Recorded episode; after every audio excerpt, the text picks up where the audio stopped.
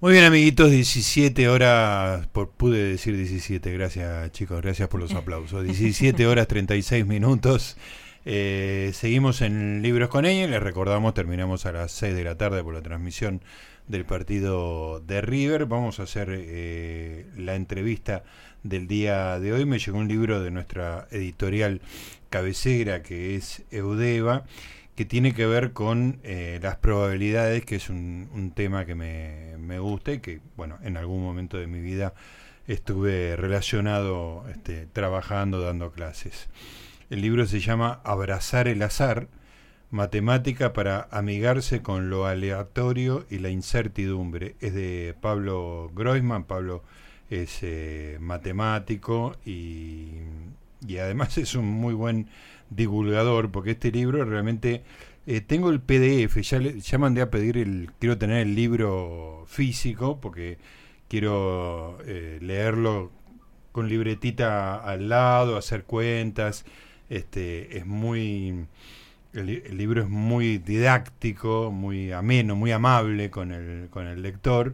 Te avisa si hay sectores que son un poquito más complicados, si te los querés saltear, otros que te desafía a que pienses. Bueno, disfruté dentro de lo que se puede con, con un PDF, que fue lo que tuve a mano para preparar la entrevista, pero voy a voy a tener eh, en mis manos el libro físico y lo voy a me voy a meter mucho más profundamente en él, pero ahora tengo la suerte de charlar un rato con Pablo Groisman. Pablo, ¿cómo te va? Gustavo Noriega te saluda.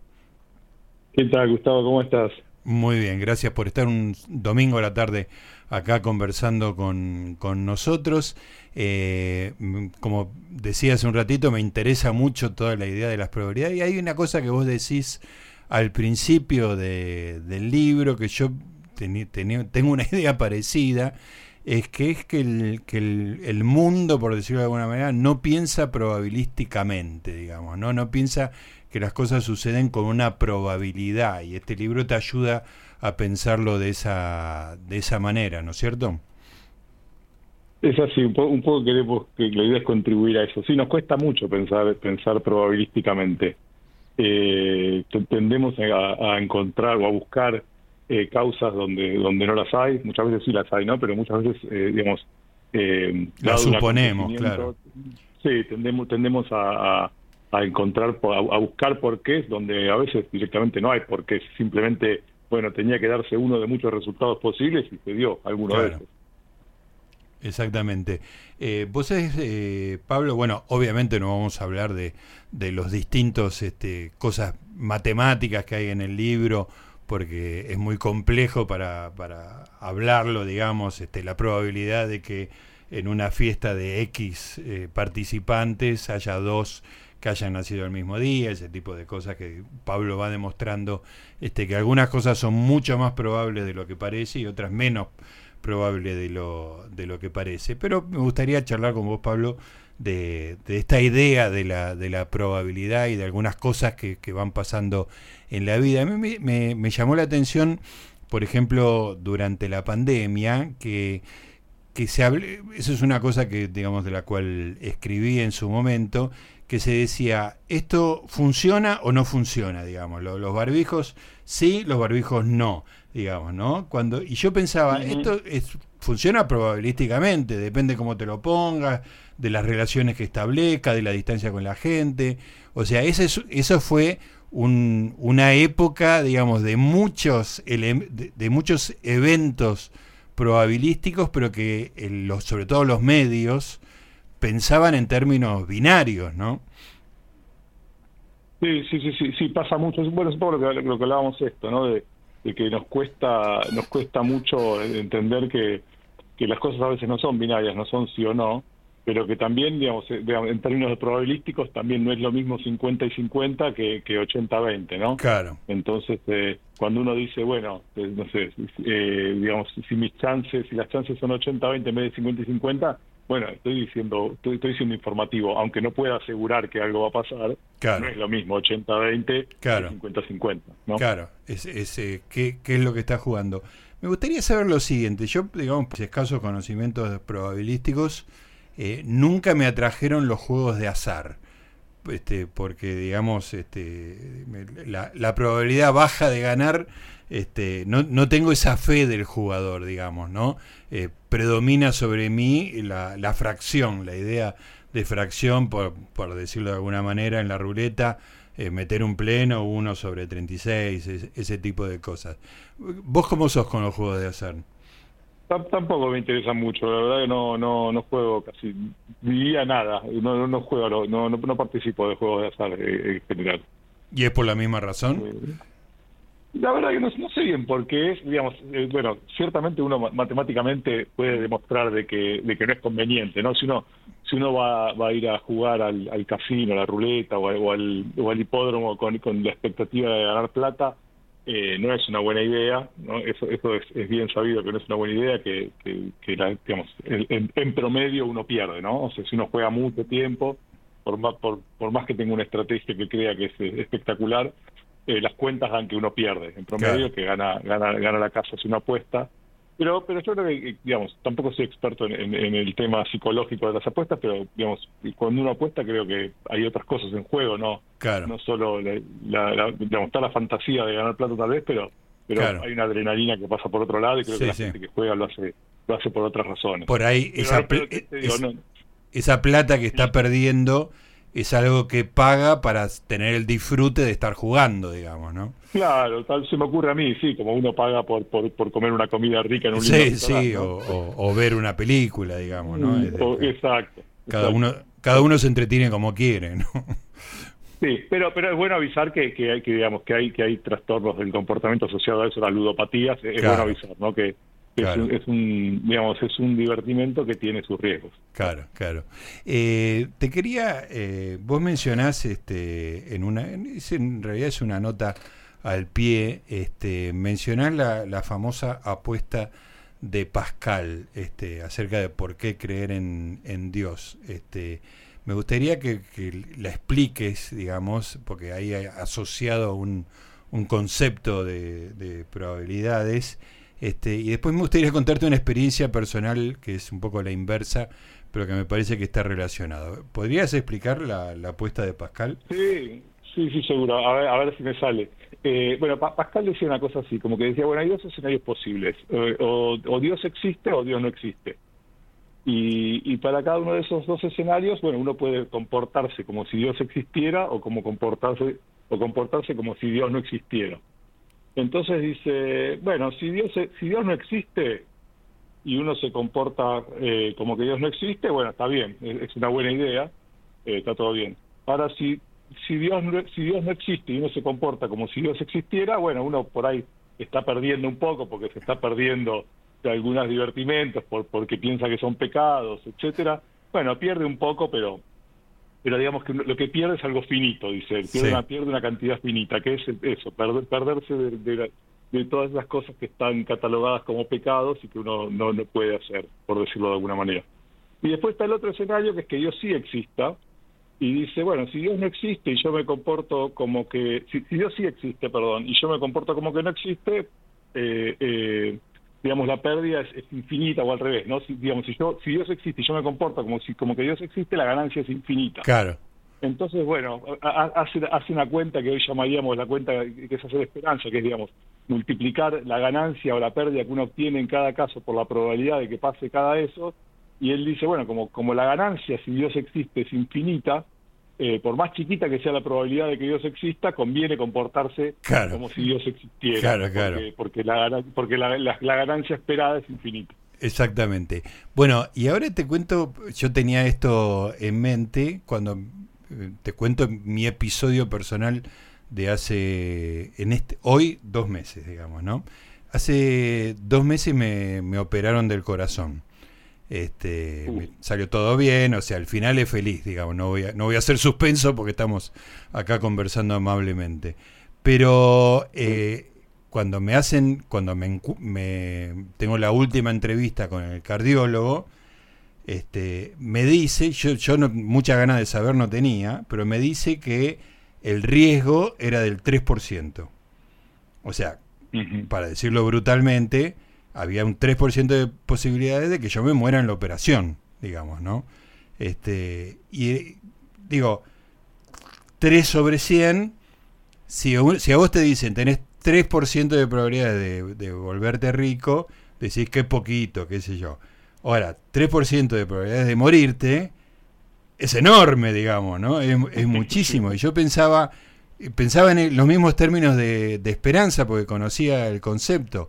O sea, es una probabilidad baja, o sea, vos imaginate, le, le, estoy diciendo a los oyentes, le estoy diciendo a Soledad, una, una esfera con 97 bolas blancas y 3 negras, y que sacas una bola al azar, lo más probable es que, digo, 97 veces vas a sacar la bola blanca. Ahora, si sale la negra, la pérdida es infinita, digamos, ¿no?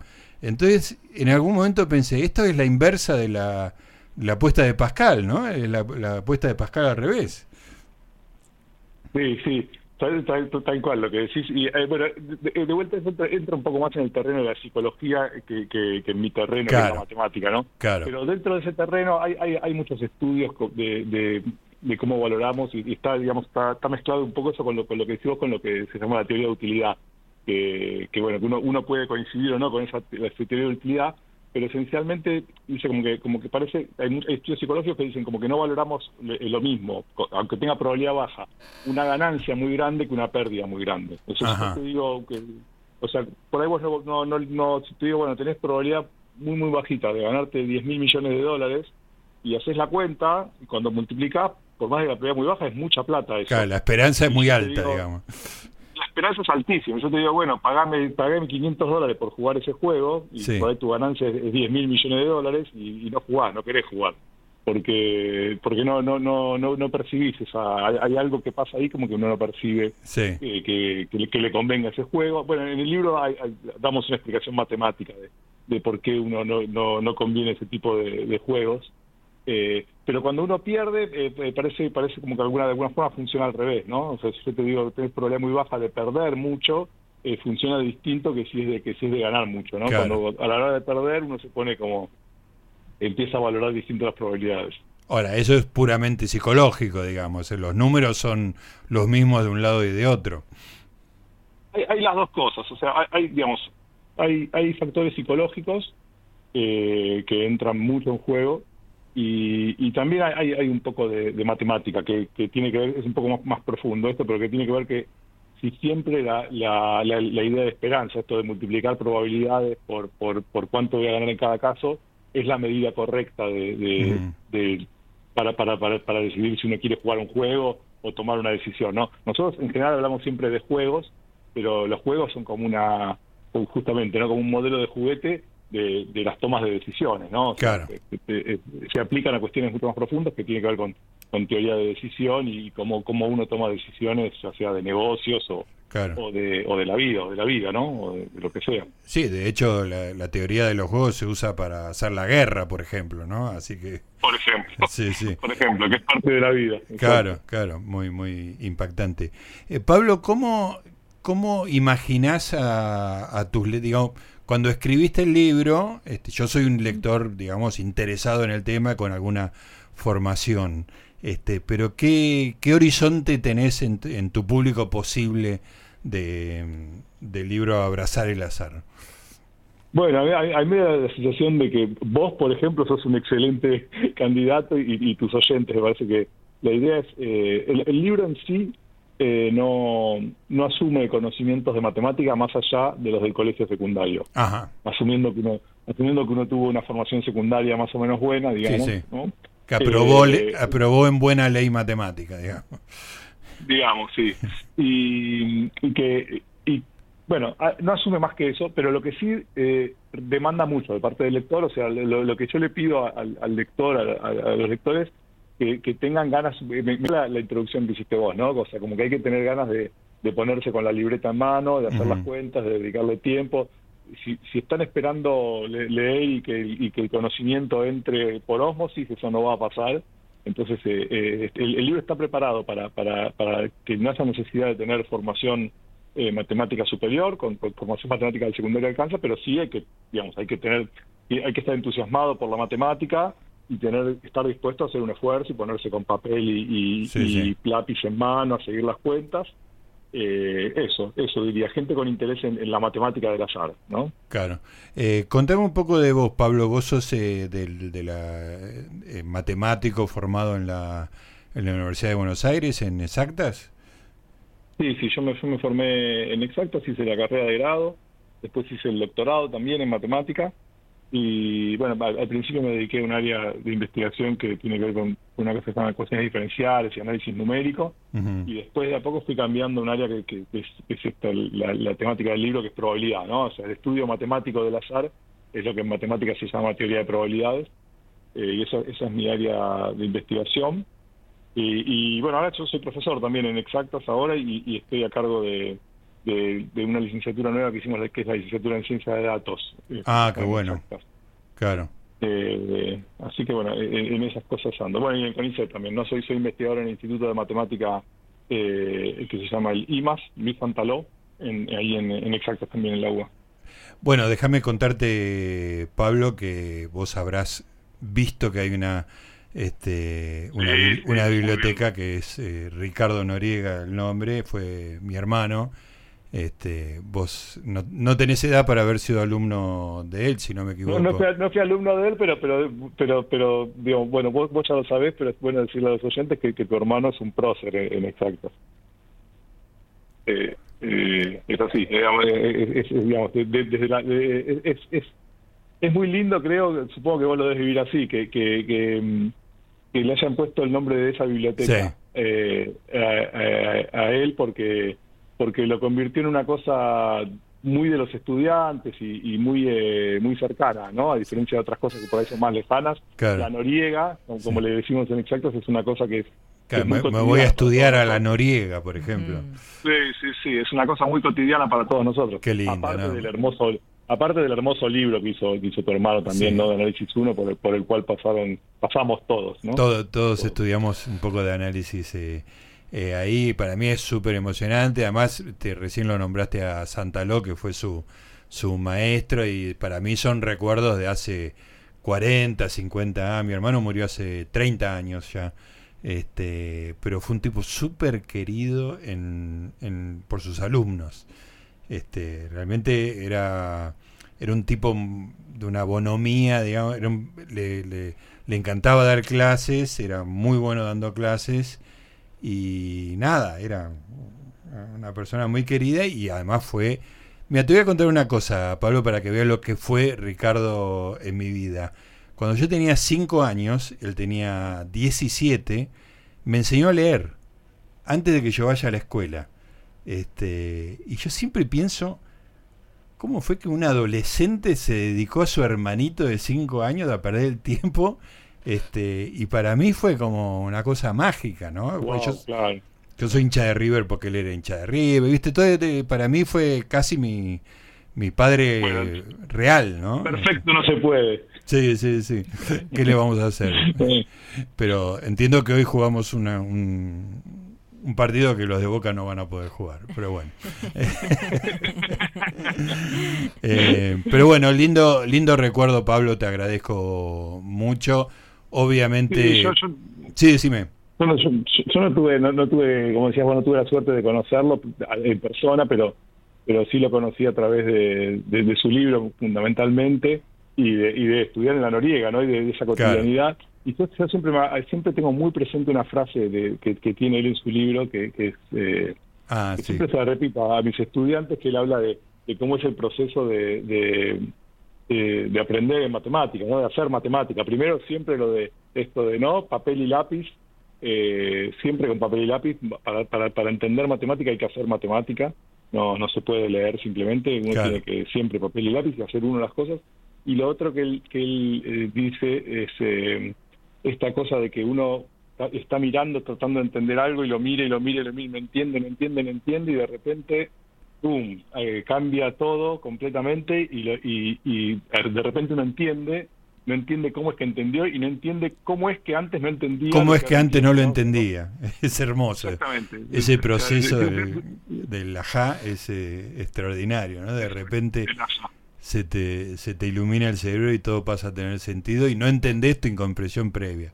Es maravilloso. Bueno, Pablo, recomiendo tu libro, lo voy a leer en físico con, con la libreta al lado y voy a repasar mis pobres conocimientos de probabilidad, pero que lo voy a disfrutar como disfruté esta mirada que le eché ahora y de esta charla también. Te mando un abrazo.